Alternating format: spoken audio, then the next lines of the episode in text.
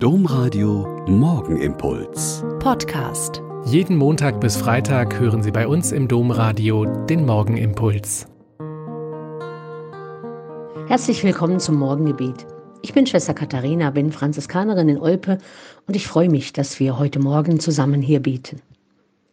Haben Sie den Film Die zwei Päpste schon gesehen?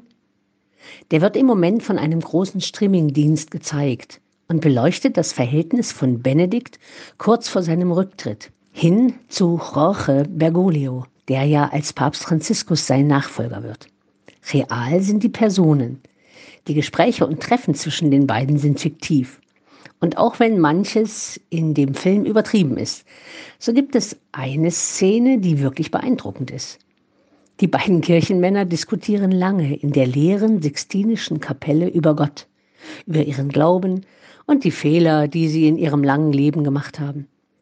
Dann reden die beiden in der Sakristei weiter, weil die Touristen in die Kapelle strömen.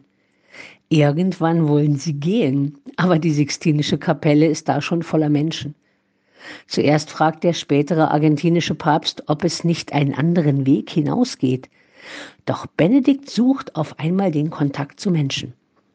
Ich habe mich zu lange versteckt. Das sind doch meine Leute, meint der fiktive Benedikt. Und tatsächlich, die Gläubigen freuen sich, dass ihr Papst, obwohl schon amtsmüde und erschöpft, so unverhofft mitten unter ihnen auftaucht. Und auch für Benedikt sind die Berührungen, das Erstaunen der Menschen und ihre Zuneigung eine Wohltat. Für einen Moment ist da nur Freude und Glück zwischen dem alten Hirten und den Gläubigen. Der menschenscheue Benedikt traut sich, auf die Menschen zuzugehen, und die danken es ihm. Nun sind Sie und ich nicht der Papst, aber das kennen wir doch alle.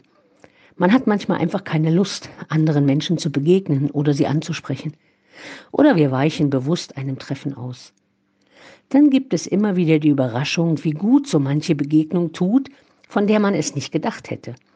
Oder wir waren verschlossen und merken, dass das nicht gut ist, sowohl für uns als auch für die anderen.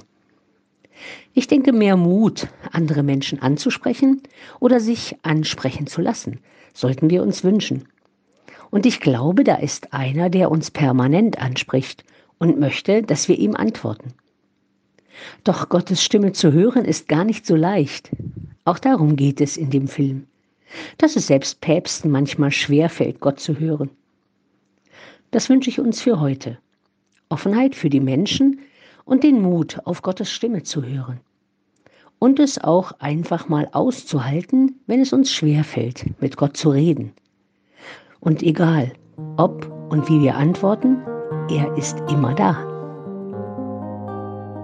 Der Morgenimpuls mit Schwester Katharina, Franziskanerin aus Olpe, jeden Montag bis Freitag um kurz nach sechs im Domradio. Weitere Infos auch zu anderen Podcasts auf domradio.de.